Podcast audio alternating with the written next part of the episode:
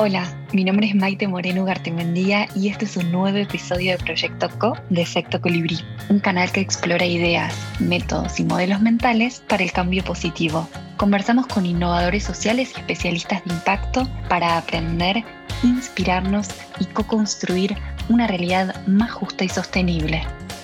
Hoy hablamos con Flor Carbuto.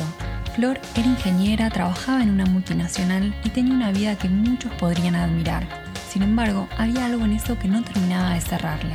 Muy a poco fue gestando lo que es hoy, una emprendedora que coachea a otras mujeres para salir del piloto automático, cuestionar, explorar y tener vidas apasionadas y plenas. En este episodio hablamos de los nuevos mandatos asociados al propósito, las pasiones y el trabajo. Bueno, Flor, bienvenida, un placer tenerte acá. Muchísimas gracias por sentarte con nosotros a conversar de este tema a vos, a vos por invitarme y por nada, por volver a reencontrarme también con un montón de preguntas que, nada, que siempre está bueno volver a, repensar. Así que gracias. Me gustaría empezar por este término que a mí en lo personal me, causa un poco de, rechazo y que está totalmente naturalizado, ¿no? O lo, o lo venimos diciendo durante años, que es la idea de carrera profesional. ¿Qué te genera a vos la palabra carrera profesional? Creo que por sí me genera un poco de rechazo. Siento que son esas cosas que repetimos porque todavía no encontramos un sinónimo, por así decirlo, y es un término que conocemos todos. Y a veces me encuentro repitiéndolo aun cuando no me gusta, más que nada por la primera parte que es carrera, ¿no? Que cuando venía un poco pensando en esto, para mí una carrera tiene, si la desligo de la palabra profesional, porque después va a agarrar y va como a condimentar esa palabra, pero la carrera es algo que tiene velocidad, algo que tiene competencia en general, algo que tiene un inicio y un fin, algo que tiene un podio, ¿no? que hay que llegar primero, que se valora ese llegar primero, ese llegar más rápido. Y la verdad que son todas cosas que a mí en lo cotidiano no me estimulan, no me gustan y siento que le suman presión a la hora de hacer algo que con mucha suerte nos gusta. Así que nada, esta parte de carrera profesional no, no sé, me genera como esa sensación de rechazo o distancia. Aún así, de nuevo, la repito porque todos entendemos un poco de qué estamos hablando. Sí, coincido. Y en lo personal me gusta reemplazarla por la palabra camino, camino profesional, que me parece que es mucho más libre en, su concepción y es como es más amorfo o, mejor dicho, toma otras formas que no, no son lineales. Pero entiendo que también no es tan conocida y tan popular como, como carrera. De, hecho, no sé, para Google debe ser más, más palabra clave carrera profesional que camino profesional, seguramente. Pero también, de nuevo, como que a veces en, el automático en el que vivimos, repetimos muchas cosas sin pensarlas, sin pensarlas. Y a mí me gusta mucho como jugar y repensar las palabras que decimos. Entonces creo que estaría buenísimo a todo el mundo plantear esto, decir, bueno, a ver, ¿y qué otra palabra le podemos encontrar? A mí esto de camino me re gusta porque de alguna forma u otra yo siento que plantea otra velocidad. Y para mí eso ya es clave de por sí. Me gustaría preguntarte, porque vos trabajas un montón con el Ikigai, que en, Occidente lo conocemos como, como propósito. Y me gustaría preguntarte qué es el propósito de forma sintética para vos, en una frase. Para mí el propósito es algo que te gusta, te gusta mucho y te gusta lo suficiente para querer compartirlo con los demás. Y que en ese compartirlo con los demás te hace bien a vos y hace bien al resto. Al resto, llámese el medio ambiente, otras personas, el entorno, la comunidad, suma más que resta. Súper, súper lindo. Me gusta mucho tu definición y me gustaría preguntarte cuáles son los elementos claves de este propósito fuera del modelo del Ikigai. ¿no?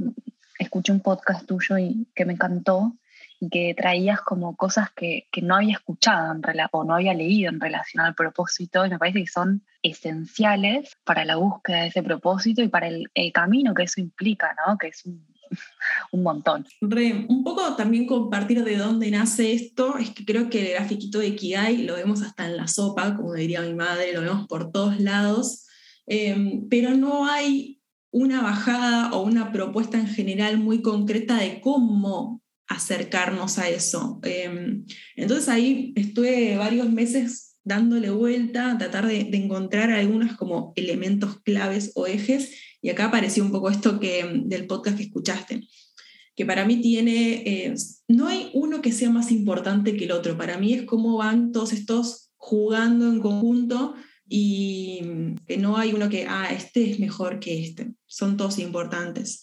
Uno es el tiempo, el saber que que el propósito es un camino de autoconocimiento por sobre todas las cosas y el autoconocimiento es algo que se desarrolla, ahora vamos a ver un montón de otras cosas, pero con el tiempo, no hay una fórmula instantánea para decir, ah, bueno, esto es lo que soy ahora, esto es lo que me gusta, es algo que, va a tomar su propio desarrollo y que en un mundo tan resultadista y, tan que ama tanto la inmediatez, este es un factor que a veces puede sentirse muy incómodo, ¿no? Como, bueno, tiempo.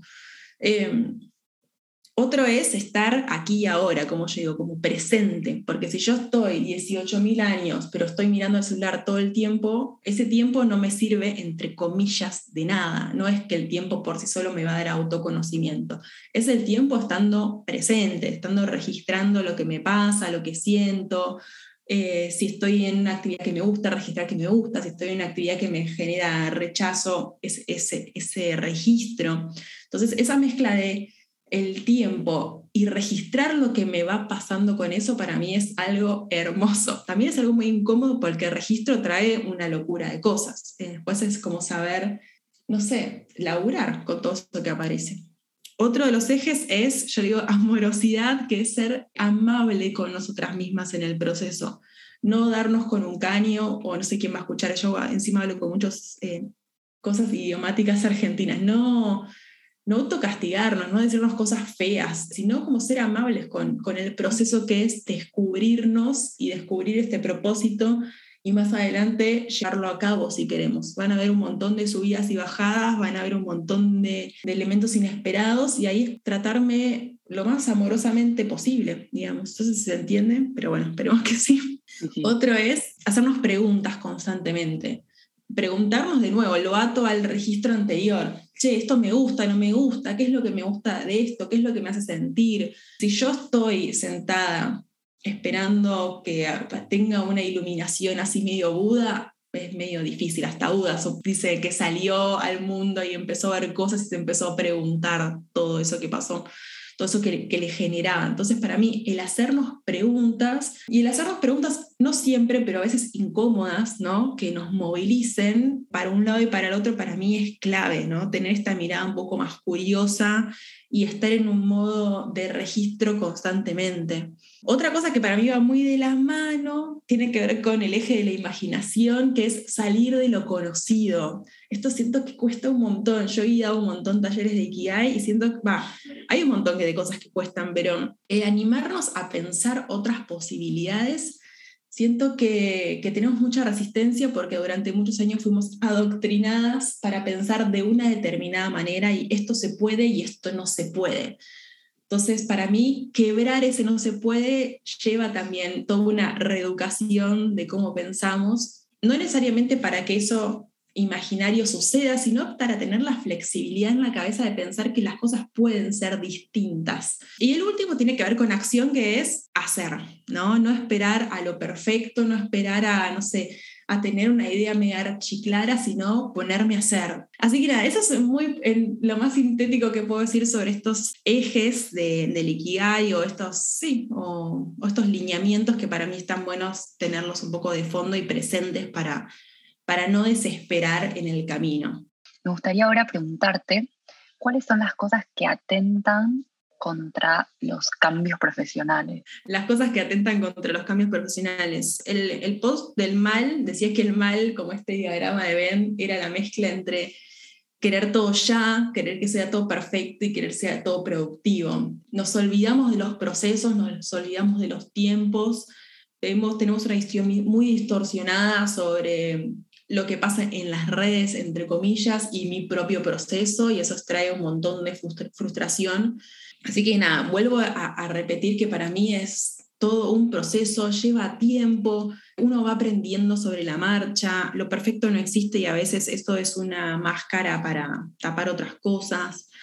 Pero para mí también cosas que atendan con los cambios profesionales es que le tenemos terror al cambio. Tipo, le tenemos pánico al cambio.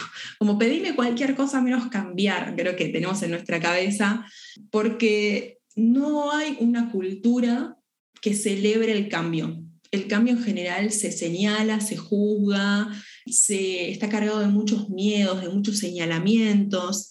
Entonces, dependiendo, ya de por sí cambiar tiene mucha, mucho señalamiento desde afuera.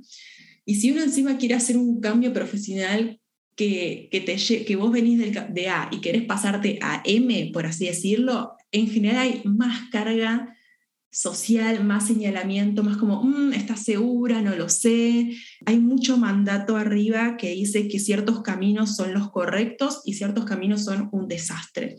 Entonces, cuando uno quiere hacer un cambio profesional a un camino que es señalado socialmente como un desastre, estoy exagerando, pero, pero que se entienda, genera mucho miedo. Yo creo que que el principal, no sé, tema que atenta contra los cambios es el miedo, el miedo a que me vaya mal, el miedo a, que otras personas me juzguen, el miedo a no tener un resultado inmediato, de nuevo, porque muchas veces cuando hacemos este cambio, pedimos, y ahí lo, lo ato un poco con lo que vos decías, eh, pedimos que nos salga, ay, por favor, encima que estoy haciendo este cambio, quiero que me salga bien ya algo para poder demostrarle a los demás que el cambio, entre comillas, valió la pena.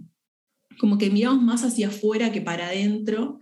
Yo tengo esto que me guía mucho en las decisiones, que es, eh, no, no hay una reencarnación asegurada hasta el momento, tengo una sola vida, entonces quiero que las decisiones, más allá de que soy un ser humano que está encarnado en esta sociedad, estén guiadas lo más posible por mi deseo más genuino, por, mi, por lo que yo de verdad quiero. Voy a tener que atravesar todo este juzgamiento, sí, pero de nuevo, eh, no quiero morirme con la duda de y si hubiese hecho tal o cual cosa.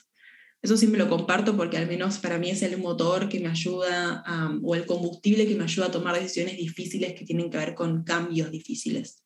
Me encanta lo que traes y pienso en, como esta otra visión de, de, del camino, ¿no? O del aprendizaje. Para mí venimos como de esta idea de que desde un sillón o previo a tomar una decisión, podemos calcular milimétricamente todas las variables que le van a afectar y, podemos controlar, y ahí de vuelta como el control, todo lo que, lo que puede llegar a pasar. Y después, eso es tan falso, que es tan, tan alejado de la realidad, porque no controlamos un montón de variables, la mayoría de las variables, y, y después en la práctica van sucediendo un montón de cosas y qué distinto es intencionar o, estar abierto a, al emergente, que, a, lo que surge del hacer y de mover una fechita y de, y de ver cómo nos sentimos, eh, sin necesidad de creer que lo podemos planificar todo desde un Excel antes. Y, y hay una gran riqueza que se genera mientras hacemos, ¿no? Eh, en, materia de autoconocimiento, digo. ¿Qué pensás? Sí, pienso que, es tal cual, que tenemos, eh, podemos jugar y explorar hasta una determinada edad. ¿no? en estos condicionamientos. Y después de ahí, todo lo que quieras jugar y explorar está mal visto. Eh, y eso nos condiciona un montón. también más de, más de grandes, entre comillas, decir, bueno, a ver, y ahora me interesa esto y quiero meterme acá y quiero probar esto. Y está esta cuestión de nuevo de que todo tiene que ser productivo y todo tiene que ser útil. son cosas que, no sé, que siento que nos van matando por dentro. Y también todo lo que no exploramos y todo lo que no jugamos y todas esas, esas chispitas que van apareciendo a las que no le damos bola, generan paradójicamente como una bola de nieve, algo interno que, empezamos a tapar y a tapar y a tapar y a tapar, y puede ser que nos muramos tapándola, o puede ser que en algún momento todo explote y nos genere un desequilibrio interesante porque hay un montón de cosas que, que quisimos explorar y probar y nunca lo hicimos. Y ahora, ¡pum!, apareció todo y es, bueno, a ver, ¿y qué hago con todo esto? Está buenísimo lo que traes. Y me gustaría preguntarte sobre el tema plata, que hay una, una cuestión lógica que, que, tenemos que pagar el alquiler, que tenemos gastos, que tenemos que vivir básicamente, pero también en, en, lo personal creo que hay un tema de la suficiencia, ¿no? Como cuándo es suficiente o una vez que tenemos cubiertas esas necesidades, qué tanto le pedimos al trabajo que nos dé plata y Ciertamente, creo que esto varía en cada persona, como todo lo que estamos hablando, ¿no?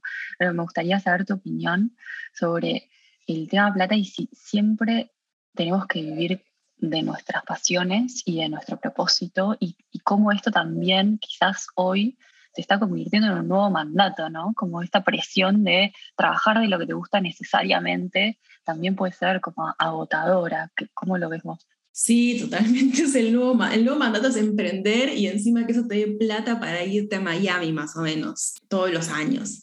Y siento que se vuelve una presión más. Estaría bueno poder vivir de, de nuestras pasiones. Sí, obvio, está buenísimo, pero a veces eso genera una presión que dependiendo de dónde uno esté parada, termina ahogando todo y se vuelve contraproducente. Entonces creo que está bueno si tenemos el tiempo disponible para ir desarrollando algo despacito, despacito, súper, y si no, eh, no sé, poder también disfrutar del camino. Para mí el trabajo sí es una parte muy importante de mi vida y le pongo mucho tiempo y a mí me gusta que lo que sea me pueda pagar el alquiler, pero también todo, todo un camino para llegar ahí y aún así tiene sus altos y sus bajos. Creo que también el camino de suponiendo que tu pasión esté en un emprendimiento, porque tu pasión también puede estar en una relación de dependencia es archimega válido, pero si está en un emprendimiento hay muchas cosas no dichas sobre el camino de aprender que uno aprende a los ponchazos.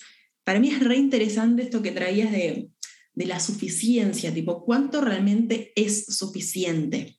Creo que es una pregunta que no nos las hacemos, que no, muchas veces ni siquiera sabemos bien cuánta plata gastamos y cuánta plata realmente necesitamos. O sea, qué es lo, lo que realmente suma en algún momento y, qué otra parte es como quemar plata, por así decirlo, para ver cuánto, sí, cuánta plata necesitamos y, qué nos pasa un poco con eso. Y saber de que de vivir de nuestros emprendimientos va a llevar un poco un caminito de, de creación, de maduración y demás. Quería compartirte esto que hablábamos el otro día.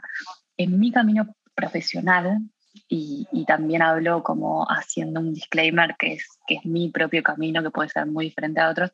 Para mí el, el trabajo es muy central y no soporto, y ya me pasó varias veces, que no soporto dedicarle tanto tiempo a algo que no me gusta solo por conseguir medios económicos. Y lo digo desde un lugar de, de total privilegio. Sé que a otras personas quizás no tienen esta posibilidad de decir, ah, yo siempre quiero trabajar de lo que me gusta, ¿no?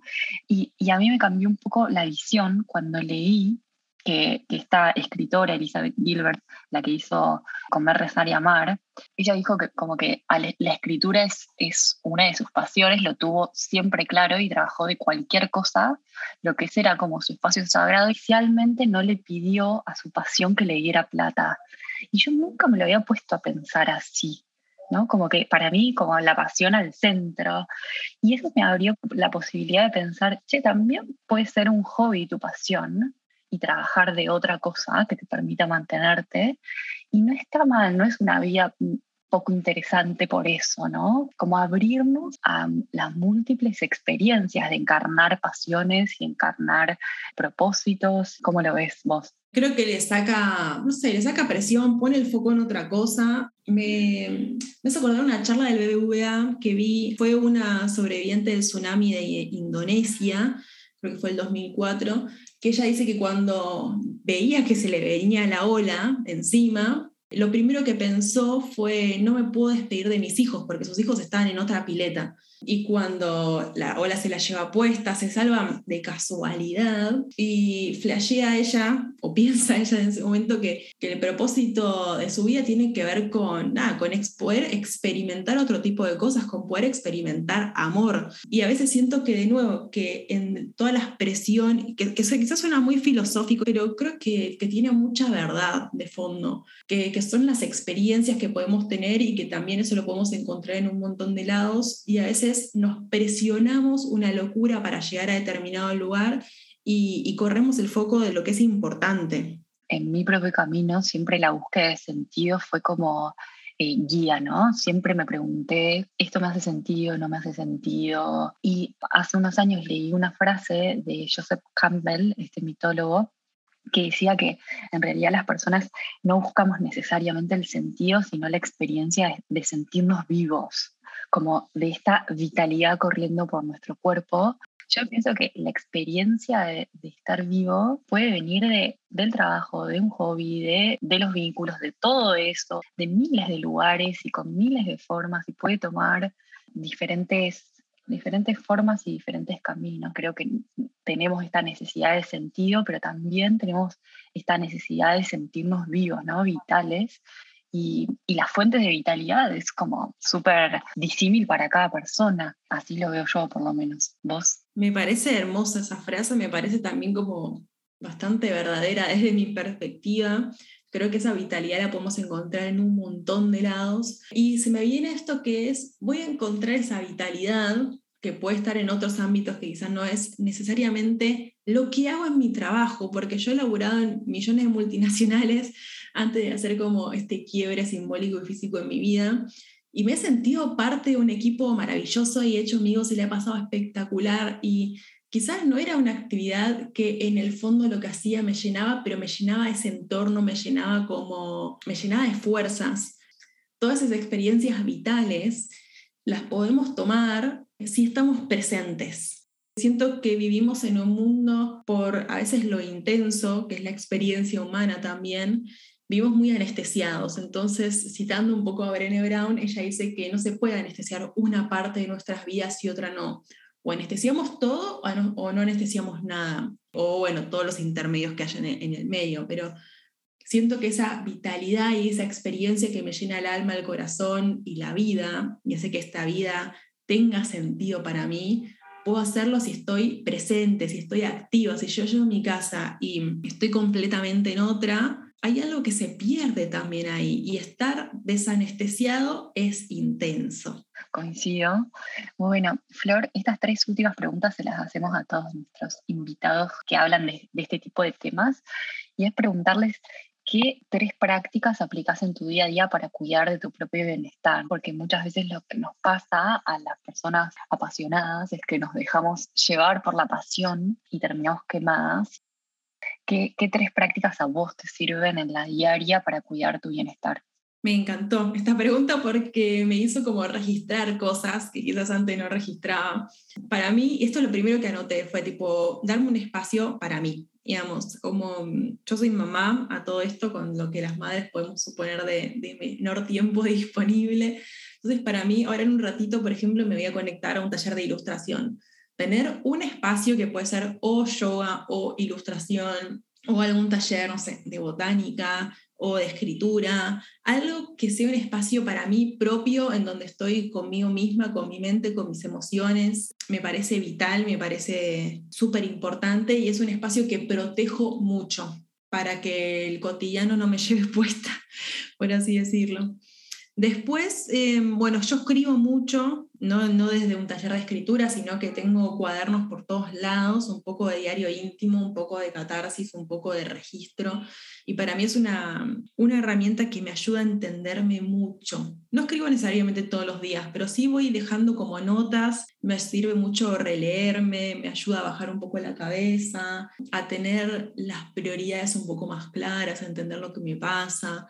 Y después otro tiene que ver con abrir mi propio proceso. Esto es bastante nuevo dentro de mi vida. Siempre fui bastante hermética con las cosas que me pasaban y me guardaba todo para mí. Y hace ya un tiempo relativamente corto, diría, no sé, dos años, empecé a abrir más lo que a mí me pasa con, con amistades y en terapia y demás. Y para mí eso se transformó más que nada con amistades en un espacio de mayor comunión con la otra persona, mayor empatía, mayor sensibilidad. Y a mí la verdad que me hace muy bien poder también compartir lo que me pasa en un espacio seguro y nada, a veces también tiene eso como de de liberarlo, de ver de otra perspectiva, de escuchar otro punto de vista, de sentirme más contenida, de poder contener también a otros, porque creo que cuando uno se abre también abre la puerta a que el otro también lo pueda hacer. Así que mm, nada, eso, como quizás es tomarme cafecitos con amigas, tener estas charlas profundas como a mí me gusta, eso me hace la verdad muy bien. Qué preciosas las tres prácticas me quedé pensando en la primera, en un taller de autoconocimiento al que voy desde hace, hace algunos años. Y en una de las, de las sesiones trajeron este concepto de cerco para ciervos. Viste que vos decías, proteger esos espacios que para vos son importantes, ¿no? Y el, y el concepto de cerco para ciervos es, viste que el ciervo es como un animalito del bien, ¿no? Bastante inofensivo, buenazo. Quizás las cosas que nos distraen de estos momentos o que, o que no, nos, eh, no nos permiten tener o hacer espacio para estos momentos son también cosas que nos importan y cosas buenas, ¿no? No, es que es bien versus mal, entonces ahí es como mucho más fácil decidir, ¿no? Son, son cosas que también queremos y están buenas. Sí, es eso, que, que no es, me, me gusta esto del bien versus el mal, sino que también yo creo, y por cómo soy yo, que si tengo estos espacios, bueno, también para mí, me preguntaste tres, pero te voy a sumar una cuatro, que es el silencio. A mí el silencio es, eh, no es una actividad, pero sino es la búsqueda de silencio, que a veces es a través del dibujo o a través de la lectura, o realmente el silencio físico a mí me ayuda a poder estar más tranquila, más en eje, más concentrada con lo que sí quiero. Entonces, al momento de hacer otras actividades que me gustan, me siento mejor, me siento más abierta, me siento con más energías, me siento más vital, me siento más conectada. Entonces, para mí esas son actividades también que no solo que me hacen bien en lo inmediato, sino que ayudan a que el resto de mi ecosistema también funcione de una mejor manera o pueda estar más conectada con cada una de las cosas que hago posteriores a eso. Mm, me encanta, me encanta, coincido también. Y acá vos que trabajas tanto con el Ikigai, te voy a hacer la pregunta más obvia de todas. ¿Cuál sentís que es tu propósito al día de hoy? Eso cambió ya también en los últimos tiempos y me gusta mucho que traigas hoy porque para mí los propósitos cambian porque nosotras cambiamos, porque el mundo cambia porque nosotras cambiamos, entonces es lógico que, que nuestros propósitos vayan tomando otros colores, otras matices, o directamente cambien en, lo absoluto. Hoy siento que mi propósito es generar espacios y conversaciones para que podamos conectarnos más con nosotras mismas.